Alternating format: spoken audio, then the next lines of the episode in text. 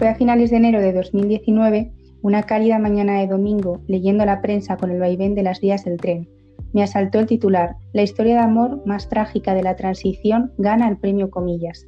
Fue la curiosidad de esas palabras y más tarde la mirada de esos tres jóvenes en portada la que me llevó a sumergirme en la lectura de este ensayo que me conmovió y dejó abiertas más incógnitas si cabe de las que ya tuvo su propia historia. Hoy nos acompaña en este podcast Javier Padilla, su escritor.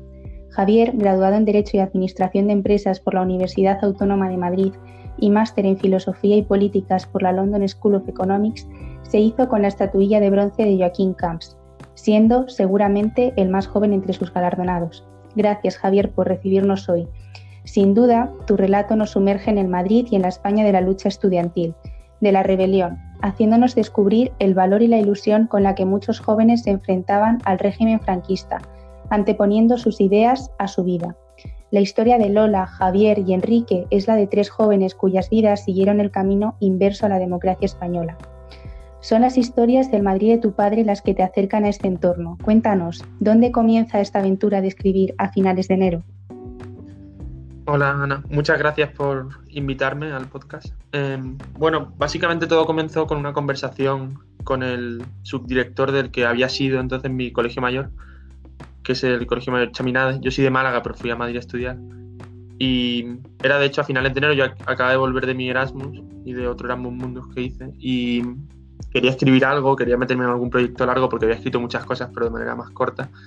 Y esta persona, que es Sergio Suárez, me habló de Dolores González Ruiz eh, y de su vida, porque, bueno, justo acababa de ser el aniversario de su muerte, el primer año de su muerte. Ya murió en enero de 2015 y esto era enero de 2016. Así que había un obituario de Cristina Almeida que me parece muy bonito y empecé a recopilar información y a leer a partir de, del tema y luego empecé a hacer entrevistas estuve como un año haciendo solo entrevistas y recopilación de, datos. Luego empecé ya a ir a archivos y empecé ya a escribir después del año. Este. Y bueno, tardé más o menos tres años en hacer el libro y todo empezó por la conversación con Sergio Suárez y de ir tirando del hilo a partir de ahí. Sin duda se trata de un ensayo muy ambicioso y, como dices, a medida que pasas las páginas, hay un trabajo de investigación increíble acerca de los diferentes movimientos estudiantiles que se dan en la época, las facciones y uno de los motivos por los que me atrapó tu obra es eh, la claridad con la que presentas a los protagonistas. Sin duda cualquiera de nosotros se puede sentir identificado con ellos, la angustia por romper con el pasado, el miedo al futuro incierto, las inseguridades, la competitividad también de un carácter en formación, el amor desenfrenado, los celos.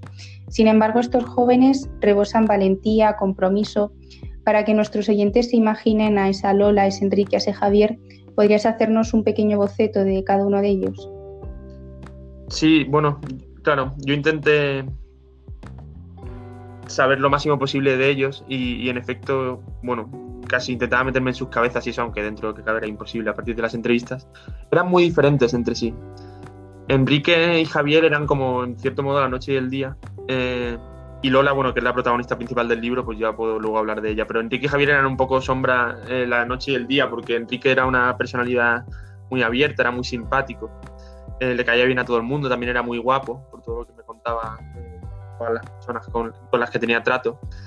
Y, y, tenía una personalidad bastante arrolladora, también era bastante deportista, pero luego por otro lado era muy inseguro, de manera, tenía muchas dudas. En un momento dado tuvo una serie de problemas que son muy habituales, por otro lado, cuando, cuando se tienen estas edades y en ese tipo de ambientes. Pero, y Javier era, era, era, era un intelectual, era mucho más intelectual, era, leía muchísimo, pero no, no era tan guapo ni tan simpático como Enrique. Eh, Enrique es un personaje curioso porque en un momento dado estuvo a punto de, hacerse seminarista eh, después de estudiar allí en el Pilar en Madrid y una, persona con muchas dudas, que se planteaba mucho las cosas que tenía, pero que por otro lado era, era eso, muy simpático, muy abierto. Javier era como un poco mucho más intelectual, reposado. Eh, era también simpático, pero quizá no tanto. Eh, y luego Lola, Lola era, era una persona que, que, llamaba la atención a todo el mundo. Ella era muy valiente. Quizá no era tan intelectual como Javier o como Enrique, pero era verdaderamente se metía en todo, era muy comprometida. Y era una persona que, claro, llamaba también la atención mucho porque era la única chica muchas veces en un ambiente mayoritariamente masculino, de un 90 o 99% de hombres en algunas ocasiones. pero no tenía ella ningún ánimo de protagonismo, a diferencia de otras de las mujeres que participaron en la Universidad de la Guerra Antifranquista, en la lucha antifranquista. Por ejemplo, Cristina Almeida o Manuela Carmena o Pilar Bravo, que eran personas con mujeres con unas personalidades muy fuertes. Que Lola también tenía una personalidad fuerte, pero ella no tenía ningún ánimo de protagonismo, como igual estas otras personas. Entonces Lola participó en muchos eventos colectivos, participó en muchas cosas, pero siempre en un segundo plano. Y, bueno, Lola también, aunque era muy guapa, o por lo menos todo el mundo con la que yo con el que he hablado me ha hablado de lo guapa que era Lola. De hecho, Enrique también era, era guapo, entonces los dos eran una pareja muy, muy atractiva en la, en la universidad. Claro, porque entre ellos eh, al final se, se, formó un pequeño triángulo amoroso que, bueno, discurriendo su vida se va desenvolviendo y además estaban los tres afiliados al Frente de Liberación Popular, ¿no? El Felipe, Em, que bueno, mm, era bastante diferente respecto del Partido Comunista y fue la participación en estos grupos lo que propició luego más tarde la, detención de Enrique Ruano. Y bueno, cuéntanos un poco cómo, cómo, ocurre esta detención y claro, luego el impacto que tiene en la sociedad la muerte de Enrique. Sí, en efecto, Enrique Lola y Javier participaron en el Frente de Liberación Popular, eh, muy influidos por el mayo del 68 en Francia, pero también por, por todo lo que estaba pasando a finales de los 60, 66, 67, 68, tanto en otros países como en España. Y pues, se metieron en el Frente de Liberación Popular, que era un grupo, en efecto, bastante distinto al Partido Comunista en la universidad. Y, y claro, en general, pues había un riesgo grande en meterse en ese tipo de actividades, por mucho que ellos, viniendo de clases altas, solían tener menos problemas que otras personas cuando los, los detenían. Y en el caso de Enrique, eh, que eso bueno se desarrolla mucho en el libro, eh, lo detuvieron por, por, básicamente dar unas octavillas eh, por Madrid y lo detuvieron junto a Lola, de hecho junto a Dolores González Ruiz, también a Vilio Villena. Y bueno, pues fue un proceso, lo estuvieron ahí en, en, la, en, la, Dirección General de Seguridad y luego en un momento dado fueron al piso que tenía la familia Enrique, que estaba alquilado a unas personas vascas. Esto se desarrolla mucho en el libro, es muy largo. Y básicamente en ese piso Enrique, Enrique muere y las circunstancias son muy poco claras.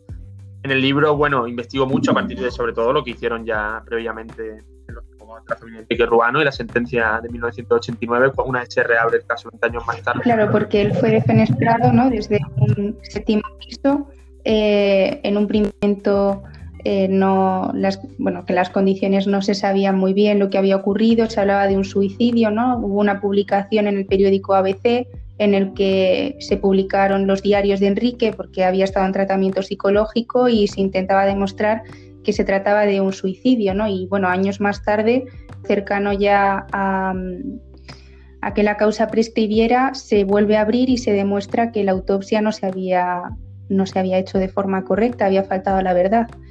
Em, pero bueno, junto a todo ello, el impacto que tuvo socialmente la muerte de Enrique fue muy grande, ¿no? Sí, exactamente. Básicamente con lo de ABC fue un escándalo. Yo, yo tuve acceso al archivo de Torcuato Luca de Tena, entonces pude ver todas las cartas que les mandaban desde distintos sectores de la sociedad. Y, bueno, en parte fue lo que causó la declaración del, estado de excepción eh, a finales de enero de 1969. Tuvo que ver con dos cosas, el estado en el País Vasco, de, que habían comentado y todo eso, y también los disturbios universitarios en Madrid, que, bueno, que fueron causados en parte por la muerte de Enrique Ruano. Y luego a nivel generacional fue un shock tremendo para muchísima gente, muchísimas otras personas a las que yo entrevisté se acordaba muy bien de lo de Enrique Urbano. Por ejemplo, también gente que no lo había conocido personalmente, pero habían coincidido igual en algunos entornos, como Rubalcaba, eh, se metieron en política a partir de la muerte de Enrique Urbano. Y luego, en general, eh, a todo el mundo que entrevisté eh, se quedó, porque, porque era una muerte de una persona muy joven y encima luego con todo el episodio este de, de, ABC, el episodio de tergiversaciones en el juicio, que eso luego se supo más tarde en parte, un, desastre total en el que al final había figuras del régimen que luego tuvieron un papel en la democracia como Manuel Fraga y Iribarne que estaban implicados, ya sea de manera directa o indirecta. Otro cuatro lucas de pena, ¿no? También. Claro, porque Fraga estaba al frente del Ministerio de Información y Turismo y, al final la filtración al diario ABC se produjo porque esos diarios estaban en casa de Enrique ¿no? y, y se filtraron al periódico. Y bueno, también no fue el único que murió en estas condiciones extrañas, ¿no? Julián Grimau también. Entonces eh, vemos que, en la época, pues eso, al final era peligroso enfrentarse eh, por la lucha de las, de las ideas y a mí me llamó también mucho la atención en el libro que comentas que Gregorio Peces Barba eh, fue en un principio maestro, ¿no? Junto a estos estudiantes y otros, junto a Joaquín Ruiz Jiménez, porque bueno, empezaron a escribir los cuadernos para el diálogo y, y luego vemos cómo pues pues estos jóvenes se acaban alejando ¿no? de ese pensamiento quizá pues más eh, descafeinado ¿no? y acaban metiéndose en estos grupos, pero finalmente cuando muere Enrique y se produce todo lo del estado de excepción que has comentado, em, el Felipe se disgrega, ¿no? Sí, en efecto. Simplemente por comentar una de las cosas que has dicho, que todas estoy de acuerdo, es que bueno, que en realidad lo que encontraron de Enrique Ruano eran unas notas, más que un diario, porque eran las notas que le escribía al, Carlos Casilla del Pino. Pero sí, bueno, respecto a, lo, que, a lo que dices, sí, eh, eh, en efecto, en efecto, el FLP desapareció, se digregó en múltiples eh, subgrupos. Hubo una subtrama ahí que tampoco pude investigar del todo, relativa a Bailo, que era un cura castrense al que habían detenido junto a Enrique y a Lola. Cuando, y, y bueno, el Felipe se convirtió en diversas cosas, entre ellas la Liga Comunista Revolucionaria, y algunos de los miembros del Felipe, como Dolores González Ruiz y Javier Sauquillo, que ya luego hicieron una pareja entre ellos, eh, se metieron en el Partido Comunista, eh, pero bueno, estaban siempre en la OPI, que era una, sección crítica con el Partido Comunista, entonces en cierto modo no cambiaron tanto ideológicamente. Y ahí, bueno, se dedicaron primero a, los despachos laboralistas y después a, a las comunidades de vecinos, al movimiento vecinal, que era muy incipiente en aquella época. Así que fue un cambio muy grande para Lola y Javier, pero hasta cierto punto mantenieron, mantuvieron, perdón, mantuvieron algunas de las eh, actitudes y tipos de vida que habían tenido anteriormente. Claro, porque como comentas, Lola y Javier eh, acaban convirtiéndose en abogados laboralistas junto a Manuela Carmena, Cristina Almeida, que antes las, las han nombrado. Y, bueno, pues la tragedia se vuelve a topar con ellos porque eh, se encuentran entre las víctimas de, la matanza de Atocha que se produce en el 77 y allí fallecen cinco de los presentes, Lola queda gravemente herida y la verdad que sin duda es un episodio que, fue crucial ¿no? para la democracia. ¿Crees que la transición española hubiese sido diferente de no haberse producido este atentado? Bueno, es muy difícil responder a la pregunta porque, claro, los contrafácticos siempre son complejos. Pero, pero bueno, parece ser que sí, parece ser que sobre todo a la hora de normalizar el PC eh, ayudó mucho eh, todo este proceso, este proceso tan trágico, que de hecho a Lola no, no le obviamente, eh, no, no, le gustó nada. Y sí, bueno, parece ser, por lo que he leído en muchas fuentes, eh, que, ayudó mucho la organización del entierro de los abogados de Atocha, que el PC se mostró muy organizado y no hubo nada, ningún acto de violencia, y que ayudó bastante a, ese proceso. En general, eh, hay, un, hay un historiador que es Xavier Casals, que habla de que el terrorismo, en cierto modo, eh, tanto de extrema derecha como de extrema izquierda, al final ayudó de manera paradójica a estabilizar eh, el proceso democrático de transición porque los actores se veían obligados a negociar porque había, había muchas presiones desde fuera.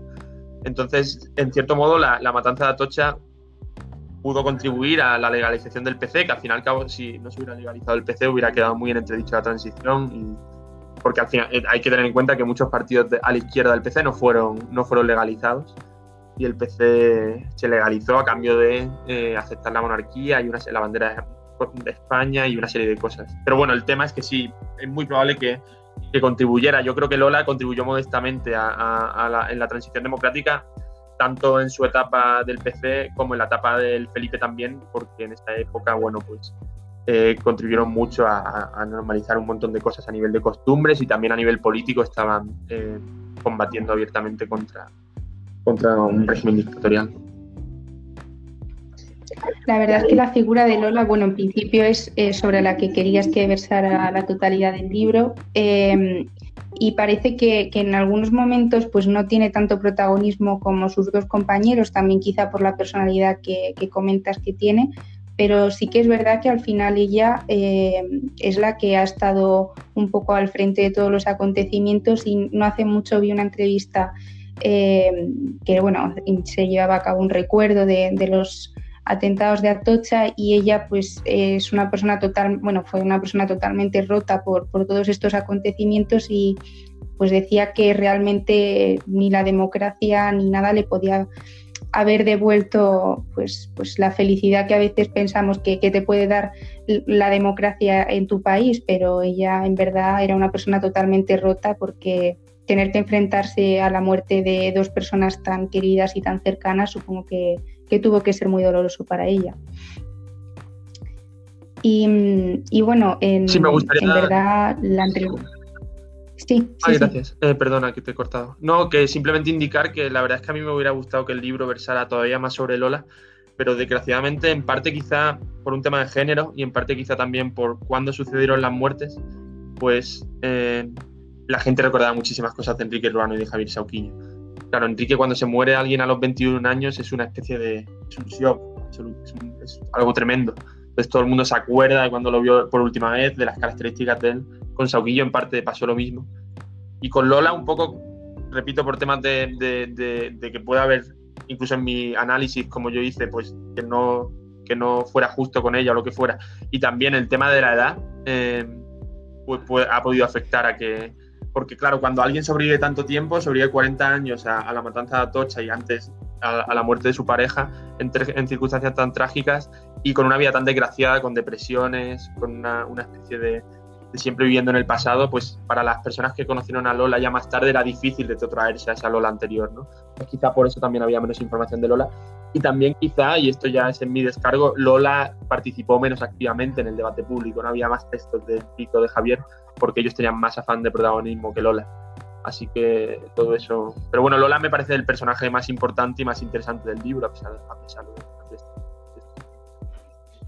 Sí, la verdad que, que, las últimas páginas a mí por lo menos me, quedaron un poco con la angustia ¿no? de, una persona que, pues que le va persiguiendo constantemente fantasmas del pasado, pero bueno, aún así se, sabe anteponer a, muchas situaciones y, yo creo que también pues lo que dices no es un gran ejemplo eh, para la sociedad actual, tanto ella como el resto de jóvenes que, que lucharon por algo que creían y que ojalá muchos de nosotros hiciéramos lo mismo. Bueno, pues muchísimas gracias Javier por habernos acompañado en este podcast. Enhorabuena por el trabajo que realizaste escribiendo esta obra, porque bueno, nos has acercado el testimonio de muchísimas personas eh, que trabajaron por la democracia en aquellos años, que desde aquí también queremos agradecerles y mandarles un saludo.